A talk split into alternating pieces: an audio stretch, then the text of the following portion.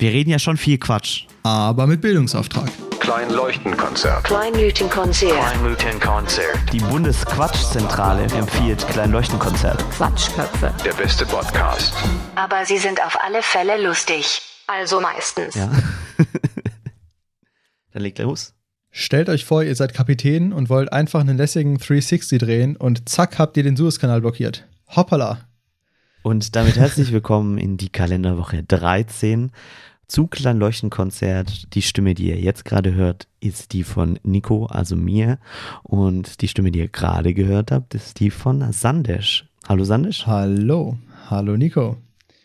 Ja, äh, wir, wir haben ja hier ähm, einen Podcast, der streng wissenschaftlichen Maßstäben entspricht. Demnach liefern wir noch kurz die Quellenangabe nach für das äh, Anfangszitat. Das ist von Aurel, at Aurel Merz auf Twitter. Guter Stoff und ähm, dieses Schiff ist wirklich legendär, oder? Der, wer es noch nicht mitbekommen hat, da ist irgendein Containerschiff in dem Kanal zwischen Suezkanal zwischen, also halt, der ist in Ägypten, zwischen Mittelmeer und Indischem Ozean, grob gesagt. Also Und- du kannst halt, anstatt, wenn du von China nach Europa fahren willst und nicht komplett um Afrika herumfährst, fährst du durch den Suezkanal. Oder von Indien nach Europa. Oder von sonst ir- irgendwo Asien oder Australien nach Europa, fährst du durch den Suezkanal. und der ist ungefähr so wichtig, wenn ich glaube sogar wichtiger als der Panama-Kanal. irgendwie 10% des kompletten Welthandels werden über diesen Kanal abgewickelt oder so. Also es ist komplett verrückt. Und es, es ja, und der ist, ist halt gerade geblockt. komplett. genau, weil es ist auch kein breiter Kanal, sondern es ist halt so fast eine Einbahnstraße für so riesen Containerschiffe. Mhm. Und beziehungsweise an der Stelle, und jetzt steht da plötzlich ein Containerschiff schräg quer und ist Stuck. aufgelaufen. Ja, und das ist einfach richtiges Meme-Material, weil, ähm, also der, die versuchen es jetzt halt mit irgendwelchen Schiffen wieder hinzuziehen und noch auf der Gegenseite mit Baggern den Sand so ein bisschen wegzubaggern. Anscheinend war das auch irgendwie, also ich, hm, wirklich jetzt ganz gefährliches Halbwissen. Wir haben nämlich überhaupt nicht geplant, darüber zu reden, aber ich glaube, da war irgendwie so ein Sandsturm oder so und eben der, der Wind hat es quasi dann an die, an die Küste getrieben. Das heißt, die hatten auch nicht so eine gute Sicht und so. Mhm. Ähm, ja, auf jeden Fall ist der jetzt halt am, am Rand von diesem Kanal und da versuchen sie jetzt halt mit Baggern äh, irgendwie den, den Sand so ein bisschen wegzuheben. Und es ist halt super memeable, weil ähm, ja die Bagger halt lächerlich klein sind im Vergleich zu diesem Schiff und die ganzen Schlepper auch und man sieht es aus dem Weltraum und dann hat der Kapitän oder ja, haben die halt vorher noch irgendwie einen Penis gefahren vom, von der Form her, bevor sie in den Kanal ge gecrashed sind. Also schon wirklich äh, ziemlich Und der witzig. Kapitän beteuert seine Unschuld. Er beteuert seine Unschuld. Ja, fair. Ja. Naja. Ähm, es gibt sogar ein, ein Ding, ähm, wo dran steht, wenn du jemals gedacht hast, deine Fehler sind krass oder haben krasse Auswirkungen, welch deiner Fehler, welchen deiner Fehler konnte man aus dem Weltall sehen, weil man das einfach aus einem Satellitenfoto sich mal rausgekroppt hat und zeigen kann, dass dieses Schiff halt da quer steht. Ja, das ist echt verrückt. Vor allem halt auch, ähm, weil auf, der, auf beiden Seiten des Kanals halt unfassbar viele Schiffe warten.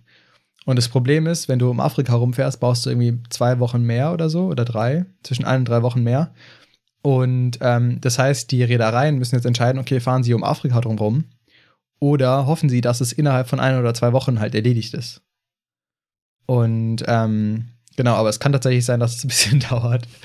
Und jetzt sind einfach 10% des Welthandels stuck Krass. oder fahren halt einen Umweg.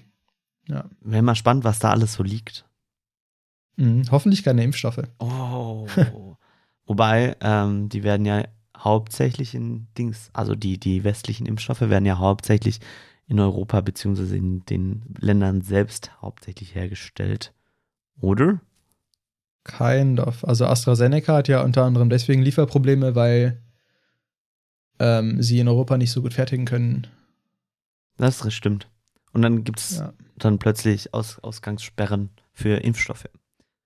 Ja. Die Impfstoffe sind stärker beschränkt als Maleflüge. well. Ja, lass uns echt noch mal ganz kurz hier ein, ein Wort über die Corona-Politik äh, verlieren. Was ist denn da diese Woche abgegangen, Nico? Ähm, ich Was war denn mal. da los? Ich, ich kann das nur aus meiner privaten Sicht einmal kurz schildern, anhand einer Geschichte. Der 1. April, der Gründonnerstag, ist äh, als Probentag geplant gewesen für eine Produktion, die ich mache oder mitmache. Also ein Filmdreh, beziehungsweise nur ein Probentag dafür, für diese Sendung, die wir da machen. Ähm, für einen sehr großen Konzern. Mehr darf ich nicht sagen. Aha. Welcher Anfangsbuchstabe? S. S, S, Wie, wie Snake oder so. Ähm, naja, never mind. Ähm, B, B, Hm? A, Anfangsbuchstabe A. Okay, Ich habe doch, ich habe das doch schon gesagt. Ah, Ähm, naja, never mind. Ähm, Ja. Und da ähm, hatten wir eine Telefonkonferenz am Montag, I think. Und dann ging es darum, ja, merkt euch mal alle kurz den Tag davor durch. Und dann war es mega der Hassel, das dann alles so zu planen, dass man das eventuell auch einen Tag davor machen kann. Ähm, falls es halt heißt, der Donnerstag ist wirklich komplett, komplett dicht. Und das Ding ist, ähm, diese Produktion ist eh immer so, dass wir jeden Morgen dort getestet werden müssen. Wir dürfen nur auf die, auf die Produktion drauf, wenn wir einen negativen Antigen-Test haben. Und es ist FFP2-Maskenpflicht dort. Und die Arbeitsplätze sind alle so gebaut, dass du zwei Meter Abstand zu jeder Person eigentlich immer hast. Ähm, von dem her, also das wäre auch eine sehr, ein sehr, und es ist halt kein Riesenteam, sondern, also ich möchte jetzt das Infektionsrisiko von dem versus ein Großraumbüro, wo sie alle dann ohne Maske an ihrem Schreibtisch sitzen, mal im Vergleich wissen. Also das ist schon sehr, sehr, sehr gering. Ähm, aber nichtsdestotrotz ist halt dann die Vorgabe, wenn das nicht aufhaben darf, dass man es dann umdingsen muss. Heißt, war dann, wurde so Montagmittag angekündigt hm, hm, hm, und dann ging das die Riesenwege in so Konzernen, bis sowas durchgeht, bekamen wir Montag um 0 Uhr die E-Mail, ja, es wurde jetzt konkret verlegt, ähm, wir machen das jetzt an dem 31. dies, das, Punkt, Punkt. So, dann sitze ich Dienstag, ähm, weil wir haben schon ein bisschen vorher aufgebaut, bekomme ich die Push-Meldung von der Tagesschau-App. Hm, der Shutdown am Donnerstag abgesagt. Und ich war so, ähm, eine Stunde später kam eine Mail, ja, haltet euch doch den Donnerstag wieder frei. Und ich glaube, Oh, ich, will, ich will nicht wissen, wie viel Geld das gekostet hat an Personalstunden, bis dieses Hin und Her geplant wieder an dem Punkt war, wie eigentlich der Ausgangspunkt war. Ja, das war Ja, so krass. ungefähr meine Sicht, wie das bei mir passiert ist. Bewerten möchte ich das Ganze nicht. Ähm, es war nur lustig. okay. Ja, nee, also nochmal echt Backstory, ne? Ich meine, die haben halt wirklich, ähm, wann fangen die an zu tagen? Um elf oder so wahrscheinlich? Mhm. Die haben sich halt morgens zusammengesetzt, die Ministerpräsidenten und Angela Merkel, Angelo Merte. Und um 2.30 Uhr war die Pressekonferenz, glaube ich, nachts. Da hat dann wirklich über zwölf Stunden so ein Meeting-Marathon geballert. Boah. Und ähm, dann irgendwie, ich finde es auch so ein bisschen lächerlich, dass die dann da komplett übermüdet sich in die Pressekonferenz setzen, dann sagen, ja, das, was wir jetzt entschlossen haben, ist richtig und wichtig und lalala. Und dann, ähm, naja, war sicherlich keine dumme Idee, das irgendwie zurückzunehmen, aber jetzt dann auch gar nichts zu machen, während die Zahlen steigen und steigen. Naja. Und ich finde es irgendwie dann immer so traurig, wie, ähm, ja, so dieser Transfer, also vor ewigen Zeiten habe ich schon mal Karl Lauterbach sagen hören, wir haben es jetzt mit einer neuen Pandemie zu tun, mit der B117-Mutation. Und das hat Merkel halt auch in der Pressekonferenz gesagt. Ich habe nur kurz durchgeskippt. Mhm. Aber, also, ihr ist es bewusst, dass es ein Problem ist und ihr ist es bewusst, dass wir ein richtiges Problem haben und so weiter und so fort. Und irgendwie, ja, Ja, es ist, äh, es ist konnte sie schwierig. sich entweder nicht durchsetzen oder was auch immer. Und das ist schon echt, ähm, ja, crazy. Und also ich meine, wir sind halt da, wo es, wo wir im Dezember waren. Nur, also ich weiß nicht, vielleicht war es auch mal in Bubble, aber im Dezember haben sich, fand ich, die Medienberichte gehäuft von vollen Krankenhäusern, dies, das, jenes und, und schlimm, schlimm, schlimm. Das Ding ist, Und jetzt es, es steigt gerade zu so schnell, ich das Gefühl. bisschen, und es steigt gerade so schnell, dass die, die Krankenhausaufenthalte und die Intensivbetten erst äh, mit einer Verzögerung dann ansteigen werden. Hm. Ähm, um jetzt, um jetzt Naja. Da gibt es nämlich viel, viel bessere Podcasts, wie zum Beispiel das Coronavirus-Update vom NDR oder so, wo viel fachlich kompetentere Menschen über dieses Thema sprechen. So, so, so ein Mühe besser als unserer Podcast, was die Was- Fachlichkeit angeht. Was ich, was ich sehr krass fand, ist, ähm, um in unserer Bubble ein wenig zu bleiben, wir hatten den Simon Sumbert, engagierter Politik, Politiker, ähm, also Kommunalpolitiker und Und ähm. Politik-Nerd, wie er sich selber bezeichnet Mhm. hat. Mhm. Und der hat vor, lass mich nicht lügen, drei Tage vor dieser Aufnahme jetzt gerade, wenn die Folge veröffentlicht wurde, knapp eine Woche vorher, einen Tweet abgesetzt. Und das fand ich krass. gedroppt. Ich bin Kommunalpolitiker und Klimaaktivist. Ich brenne für unsere Demokratie und trotzdem, es kostet mich echt alle Kraft im September nicht, nicht Wähler zu werden. Das ist Politikversagen im Gesamten und die Klimakrise kommt. Punkt. Hashtag Osterruhe, Hashtag Fight Every Crisis. Und ich wollte es jetzt nicht so in eine depressive Stimmung bringen, aber das hat, das war ein, eins dieser Lassen wir es mal stehen. eins dieser Zitate, die für mich irgendwie das krass irgendwie auf den Punkt gebracht haben. Ähm, genau, aber weil wir uns mit dem Thema auch noch weiter auseinandersetzen werden in der Zukunft, gibt es bald auch einen weiteren Interviewgast in der nicht allzu fernen Zukunft, wo wir uns darauf freuen können, über Politik noch ein bisschen zu sprechen.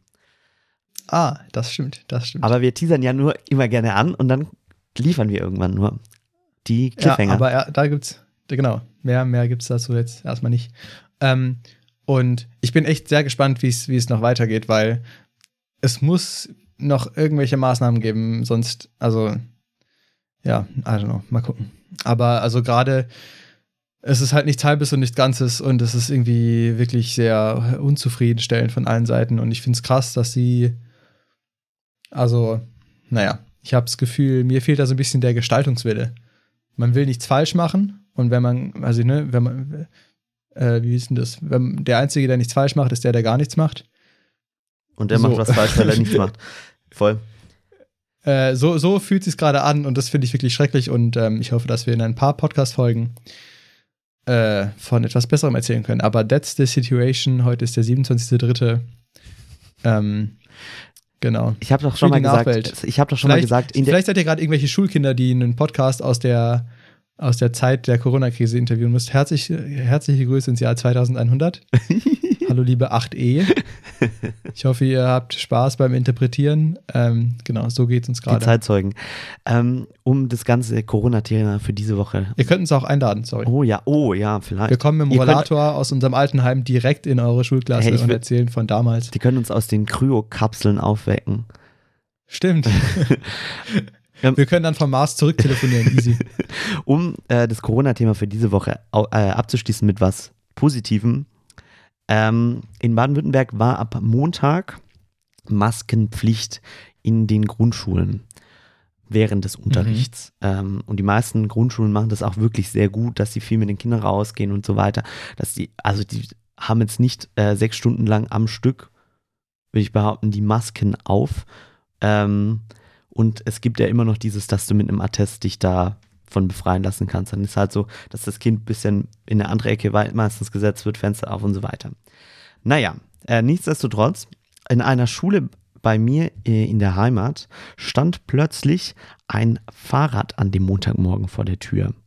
Also die Schulen können da ja nichts dafür, sondern am Ende ist es das Kultusministerium, was das entscheidet. Auf alle Fälle stand ein Fahrrad vor dieser Tür, angekettet mit so einer richtig dicken Kette. An dieses Fahrrad wurden so Holzbretter hingemacht mit so einem, also so wie so bei Demonstrationen, so Schilder, die du dir baust. Und angeklebt ein Riesenplakat mit Schrift, die so groß ist wie meine Hand. Kinderlachen statt Maskenfolter. Ausrufezeichen. In so einer Impact-Schrift. So. Vor der Mhm. Schule angekettet. Was wurde damit gemacht? Die Schule hat dieses Plakat weggemacht, das Fahrrad mit einem eigenen Schloss angekettet, dass es wirklich da bleibt und hat ähm, diese, diese, diese Holzdinger jetzt bemalt und das Lyrikfahrrad draus gemacht und so ganz viele bunte Sachen hingeklebt und da so ein schönes, lustiges Fahrrad draus gemacht, was jetzt einfach vor der Schule steht und Freude verbreitet in bunt und nicht in hässlicher Impact-Schrift. Das fand ich schön. Nice. Voll gut. Mega. Das fällt in die Kategorie Scheißsachen in was Schönes umgewandelt. Die bekannte Kate- Kategorie. Wir hatten sie schon sehr oft in Man diesem kennt Podcast. es. Man kennt es. Heute, heute mal wieder was aus der Kategorie. Was war das nochmal? Äh, schlechte Sachen in was Gutes umgewandelt. Scheiß, Scheiß, Sachen? ja, Scheiß, Scheiß- Scheiß Sachen. Man kann ja, man kann die Sachen ja beim Namen nennen. Gut. Ich ja, ich, in München äh, Hm? gibt es auch so eine Litfaßsäule, wo so ein Plakat ist, wo sich irgendwie halt ähm, zum Thema Impfkampagne der 80-Jährigen, da hat auch jemand in so roter Schrift, es gibt sehr viele Impftote darauf, drauf geschrieben. Ja, fand ich jetzt auch nicht so vertrauenserweckend. Gut, jetzt schließen wir wirklich ab. Tschüss. Also nicht Tschüss, wir bleiben schon noch dran, aber Tschüss, Corona. Es wäre jetzt so wieder alles gesagt, Podcast, der einfach Schnitt ausmacht. Sandisch, ich habe diese Woche Ja. eine Frage für dich vorbereitet. Okay, ich bin, ich bin bereit. Ähm, es geht ein wenig um das Thema Entscheidungen, wovon wir es gerade ja auch schon hatten. Ähm, du hattest ein bisschen das Mhm. Thema politische Entscheidungen und so weiter angesprochen. Es geht jetzt um die Entscheidung, die du in deinem zukünftigen Leben treffen wirst. Und die Frage Okay, lautet: Hältst du dich fest? Bist du bereit? ich, ich halte mich fest. Ich habe mich sogar angeschnallt kurz. Klick! Also, es gibt Airbag auch Es gibt ja zwei Sorten von Entscheidungen, die man so treffen kann oder wie man Entscheidungen treffen kann. Das eine ist so eine Bauchentscheidung, wo du halt einfach sagst, ja, das eine oder das andere. Du kannst aber im Mhm. Nachhinein jetzt nicht begründen, warum du diese Entscheidung getroffen hast. Vielleicht, wenn du nochmal gegenanalysierst und sagst, ah ja, da bin ich an einem roten Auto vorbeigelaufen, dann war der Himmel blau oder so. Und deshalb habe ich mich jetzt für das rote T-Shirt entschieden, was ich heute anziehe. Aber vielleicht war es auch einfach nur eine Bauchentscheidung. so. Ge geiles Beispiel an der Stelle. So. ja. Ähm, oder Ja. faktenbasiert für immer Mhm. begründet Entscheidungen treffen zu müssen. Und du müsstest dann für immer deine Entscheidung, bevor du sie triffst, begründen. He heißt, du sagst, ich ziehe jetzt dieses rote T-Shirt heute an, weil ähm, das mir den und den Farbton, mein, ich habe meine, meine Hautfarbe heute gemessen und es gibt meinem Tor entsprechend so und so viel äh, Kontrast mehr in der Wellenlänge Lambda äh, 500, Mhm. whatever. Mhm. Ähm, und weil heute die Sonne scheint und ich noch nebenbei ähm, nachher über die grüne Ampel laufen werde und dabei möglichst einen guten Kontrast geben möchte. Whatever. Also die Frage lautet, lieber für immer Bauchentscheidungen treffen oder für immer faktenbasiert und begründete Entscheidungen treffen müssen? Eine Mischform darf es in der Zukunft in dieser tiefgründigen Frage der Woche nicht geben. Ah, okay, also es ist nicht, wie es aktuell bei mir ist, sondern wie ich es entscheiden würde, Ja. wenn ich nur für was würdest du dich lieber entscheiden? Was ist dir lieber? Puh. Und die Frage Oh, ist, ist tricky. diese Entscheidung, die wir jetzt treffen, ist eine Bauchentscheidung oder eine begründete Entscheidung? okay, also grundsätzlich würde ich sagen, treffe ich einfach mal wild gesagt 80% der Entscheidungen als Kopfentscheidung. Echt? Ich glaube, ja, ich glaube, ich treffe recht wenig Bauchentscheidungen. Wobei, das ist natürlich immer schwer zu sagen am Ende des Tages, Mhm. weil man sich ja mit dem Kopf auch das Bauchgefühl erklären kann, sozusagen, und dann halt irgendwie Gründe für das finden, was man, wo man eben mehr Bock drauf hat. Mm, aber ja, ich mag es auch gar nicht, falsche Entscheidungen zu treffen. Das, das ärgert mich mega und das bereue ich mega und dann versuche ich irgendwie zu analysieren, was, was dazu geführt hat und wie ich es hätte besser machen können oder ob ich es hätte wissen können. Und das ist halt super schwierig, weil manchmal hast du ja ein schlechtes Gefühl und denkst, ah, es wäre trotzdem sinnvoll und dann ist es gut. Und manchmal ist es dann aber nicht gut und dann ähm, denkt man sich, hätte man mal lieber aufs Gefühl gehört, aber manchmal ist ja auch gut zu sagen, ah, nee, das ist irgendwie so ein bisschen out of the comfort zone und so. Naja, long story short, einfacher wird es mir wahrscheinlich fallen, alle Entscheidungen zu begründen. Mhm. Aber weil mir es ja so schwierig fällt, so nur Bauchentscheidungen zu treffen, ohne nochmal drüber nachzudenken, fände ich es auch spannend, wenn ich ab jetzt nur noch Bauchentscheidungen treffen könnte. Einfach um halt ähm, ja, ein bisschen mehr äh, Spannung im Leben zu haben. Ich habe da tatsächlich mit meinem Mitbewohner, mit meinem ehemaligen, äh, ein bisschen drüber geredet. Und ähm, der meinte, er ist auch mehr so ein Kopfmensch, aber er hat irgendwie einen, einen Kollegen oder einen guten Kumpel oder so, der, ähm, der es eher nicht so macht. Also, und der, das Zitat, was mir da im Kopf gebleiben, geblieben ist, ist Fakten schaffen und dann reagieren. Mhm. Und, und das finde ich eigentlich mega cool, weil ich hatte jetzt auch, ich bin ja gerade in mein Studentenwohnheim gezogen Mhm. und ähm, hatte aber am Anfang noch ein Hochbett hier drin. Mhm. Und dann war ich mir nicht so sicher, soll ich es lassen, soll ich es woanders hinstellen, soll ich es rausmachen? Und dann ewig überlegt, hier, wie, wie auch immer ich das jetzt am besten machen soll. Ähm, genau, aber äh, dann habe ich mich eben versucht daran zu erinnern, Fakten schaffen und dann reagieren. Habe erstmal Fakten geschaffen und das Bett verkauft und jetzt äh, gefällt es mir gut. So wie es so wie's ist. Ohne Bett. Deswegen du schläfst ich- im Stehen oder wie? Nee, nicht mehr mit einem Hochbett, sondern mit einem, mit einem tiefen Bett, mit einem normalen Ja. Bett halt. Und ähm, ich fände es mal spannend, wie mein Leben laufen würde, wenn ich ab jetzt nur noch Fakten schaffen und dann reagieren würde. Das stimmt. Ähm, Es wäre wahrscheinlich nicht so schlecht, wie ich es mir vorstellen würde, weil ich meine, die Angst davor ist ja der Grund dafür, dass ich äh, halt nachdenke, bevor ich Entscheidungen treffe. Aber es hat ja schon auch seine Berechtigung, nachzudenken, bevor man irgendwas tut. Ja, so ein bisschen, woher das, äh, die Frage jetzt kam, ist, du bist mit Bauchentscheidungen natürlich viel, viel schneller Mhm. ähm, Mhm. als mit begründeten Entscheidungen. Und eine Bauchentscheidung ist ja auch nicht immer was Falsches, sondern beruht ja auf, einfach auf deiner Erfahrung und auf dem, was deine Intuition in Anführungsstrichen dir sagt. Mhm. Ähm, und es gibt manche Sachen, da ist natürlich ähm, gut, das so zu machen. Ähm, also das am Ende zu begründen und zu evaluieren und gegeneinander aufzuwägen. Aber die Frage ist, ähm, ob äh, Intuition, also in- intuitiv getroffene Entscheidungen versus die, also wenn du jetzt zwei Menschen gegenüberstellst, die müssen die gleiche Entscheidung treffen. Ähm, keine Ahnung, zum Beispiel ein Wirtschafts-, wir- zwei, zwei Wirtschaftsfuzis, die an der Spitze eines Unternehmens stehen und dann, Ja. das ist wieder ein Fahrradfritze von letzter Woche, zwei Wirtschaftsfritzen, ähm, Ja. die beide vor der Entscheidung stehen. Namendiversität. Ähm, Nimm doch einen Frauennamen. zwei Gertas, die an der Unternehmensspitze Wirtschaftsgattas. Wirtschaftsgattas, die an der Spitze von einem Unternehmen stehen und der, wo die Frage ist, sollen wir in diesen neuen Markt, whatever, ähm, Nahe Osten, wie auch immer, äh, investieren oder Skandinavien oder wie auch immer. Suezkanal. Suezkanal.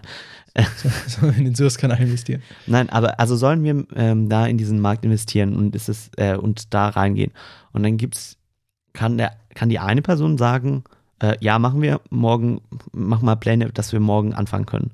So, aus der Mhm. Intuition heraus, ja, ich habe so das Gefühl, wie das irgendwie geht und so das Vertrauen, dass dieses Team das irgendwie gut macht. Und, oder ich habe die Intuition so vom Gefühl her, ich kann es nicht genau begründen, aber ich vom Gefühl her habe ich das Gefühl, das was ein richtiges, eine richtige ähm, Herangehensweise daran.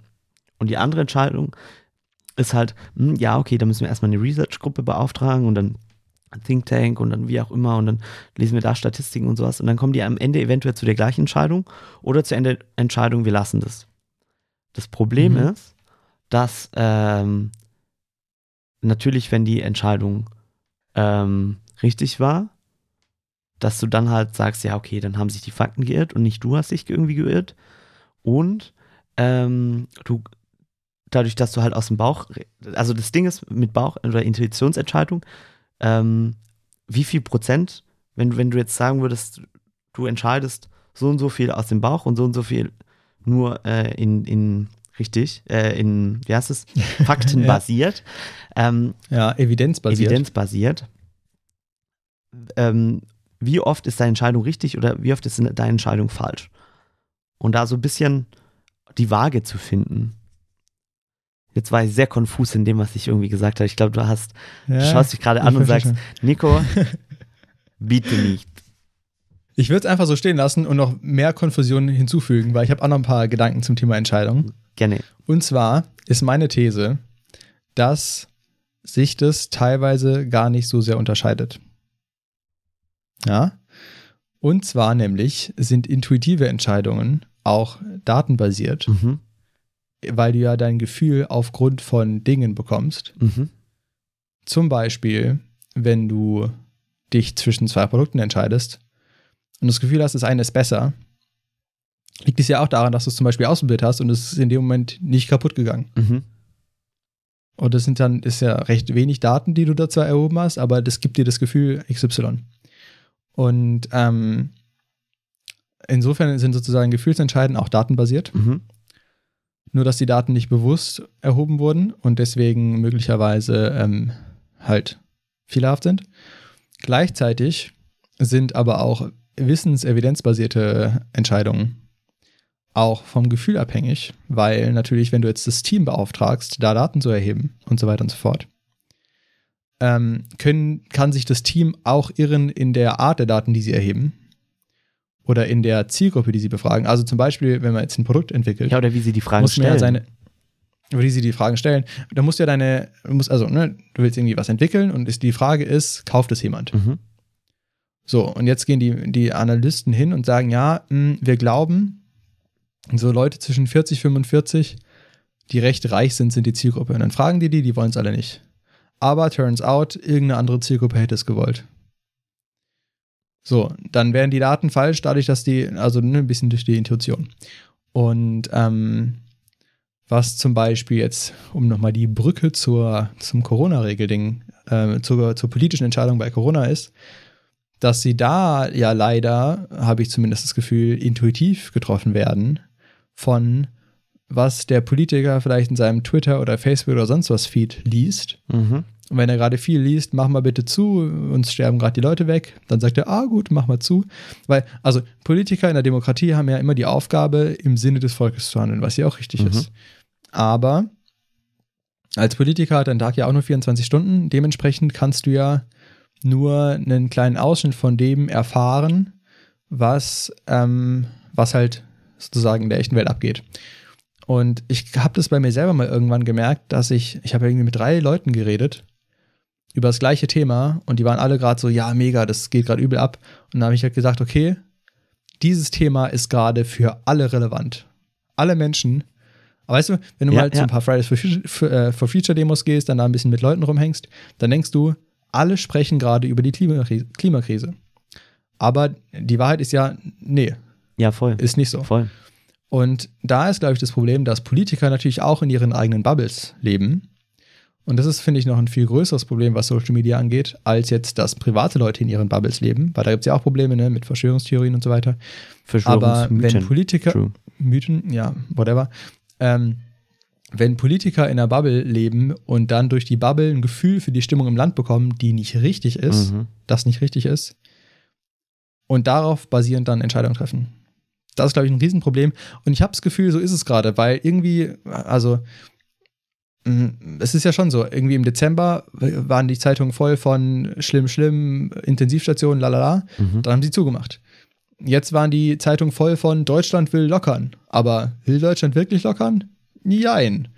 Also, Ja, es ist ja, Die es ist ja auch die Umfragen Frage, sagen mal die, so, ja, mal voll. so. Und es ist ja auch die Frage, die du stellst. Also wenn Und, ich dich ja. jetzt frage, Sandisch, hätt, hättest du gern, dass man wieder draußen äh, gemütlich sich zu mehr treffen kann und dass die Cafés öffnen? So? ja, klar, ja. Und dann ein, bei, einem, bei einer Umfrage war dann sogar irgendwie die eine Antwort irgendwie so, ja, wenn die Inzidenz es zulässt. Ja. Also, und dann irgendwie ja und ja, wenn die Inzidenz es zulässt. Zusammengerechnet waren halt zwei Drittel. Mhm. Und dann war die Schlagzeile, zwei Drittel der Menschen in Deutschland wollen Lockerung. Ja, ja, voll. Ja, Das ist die Frage, wie man, ja, genau, wie man mit den äh, Daten umgeht und wie man die Frage entsprechend stellt. Was ich mal zusammenfassen Und das ja? Ding ist, wenn, Nein? wenn du halt eine datenbasierte Entscheidung triffst, dann ist dir das bewusst. Mhm. Und wenn du eine gefühlsbasierte Entscheidung triffst, dann ist dir, glaube ich, weniger bewusst, wo und wie dein Gefühl beeinflusst wurde. Und das ist, glaube ich, tatsächlich ein Problem. Vor allem, wenn die Entscheidungen dann für ganz Deutschland gelten und in einer zwölf Stunden Telefonkonferenz irgendwie zwischen äh, 16 Männern und einer Frau, nee, nicht ganz, äh, verschiedenen Menschen, äh, die natürlich Ahnung haben, aber auch nicht unlimitierte Ahnung Ja. äh, getroffen werden. Naja, Ähm, zu dem Thema würde ich dann ganz kurz ein Faktum noch anwerfen, beiwerfen, weil wir sind ja hier auch mit Bildungsauftrag unterwegs. Ähm, wenn du mehr als sechs Tage hintereinander weniger als sechs Stunden schläfst, also manche Menschen kommen besser mit wenig Schlaf klar, manche weniger gut, aber so mal ungefähr durchschnittlich kam heraus von Schlafforschern, dass du danach ähm, von, deiner, von deiner Leistungsfähigkeit geistig genauso bist, wie wenn du äh, ein Promille Alkohol im Blut hättest. mhm. Ja. Was zur Folge Krass. hat, für, um dass gute alle Entscheidungen. Politiker ständig betrunken sind. Ja, So Leute schon, nämlich. schon ein bisschen. Also, um gute Entscheidungen zu treffen, um da den Bogen zu fassen, schlaft gut und entsprechend, wie ihr das braucht. Ähm, um diesen Bogen zu schließen. Und ich glaube, es ist natürlich auch immer ein Mix an, wie man das am Ende macht. Es ist nichts, glaube ich, pure Intuition am Ende und es ist auch nichts pur, pur evidenzbasiert, was man entscheidet. Das ist Ja, immer eine safe. Mischform. Genau. Das stimmt. Ich wollte mal noch ganz kurz, ähm, bevor wir die Folge hier gleich rappen, mal ähm, noch zu etwas aufrufen. Und zwar, was, wir haben jetzt schon viel über Corona geredet, nochmal ein kurzes, kleines, also nicht, ja, schon Corona-related Thema.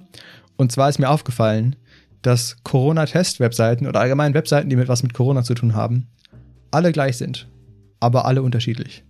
Und das ist kompletter Müll, weil irgendwie die Corona-Teststelle in München, es gibt irgendwie zwei, und die eine heißt corona-teststelle.de und das andere heißt corona-testzentrum.de oder so. Mhm. Und nirgendwo steht da München drin.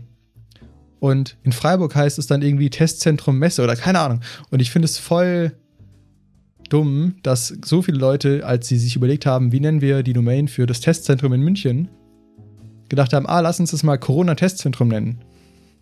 Und die heißen alle Corona-Testzentrum oder Test, whatever. Ähm, und sind überhaupt nicht auseinanderhaltbar. Und ich würde dafür plädieren, sich da mal was Einheitliches zu überlegen. Zum Beispiel, keine Ahnung, münchen.corona.de, freiburg.corona.de, I don't know. Wenn ihr in der Lage seid, eine Corona-Webseite zu erstellen, Mit, mitzuwirken. macht euch Gedanken über den Namen. Es ist einfach ein komplettes Mess gerade. Ja, deshalb haben wir auch mal. kurzer ja, Rage. deshalb haben wir auch mal drüber gesprochen, warum wir Google brauchen. Damit du genau diese Domains nicht alle auswendig wissen musst, sondern einfach nur in Google eingeben kannst: Corona-Test München. Und dann hoffentlich auch das Richtige Ja, aber dann gibt es ja wieder vier, hier, dann gibt's ja wieder verschiedene Leute. Verschiedene Ja, das Sachen. stimmt. Nein, das ist wahr. Toi, toi, toi. Das Leben ist, ist, das Leben ist eines der härteste, sagt ein Freund von mir immer. Schläbisch kein Schlotzer. Schläbisch kein Schlotzer, sonst wär's rundum bäbig. Um im Schwäbischen diesen Podcast mit einem kleinen Spruch zu beenden. Abzuschließen, Wir wünschen euch- den Schlüssel im Schloss umzudrehen. Eine schöne Woche. Macht's gut, haut rein, bleibt sicher, bleibt gesund. Tschüss. Ciao. Klein Leuchtenkonzert. Der beste Podcast.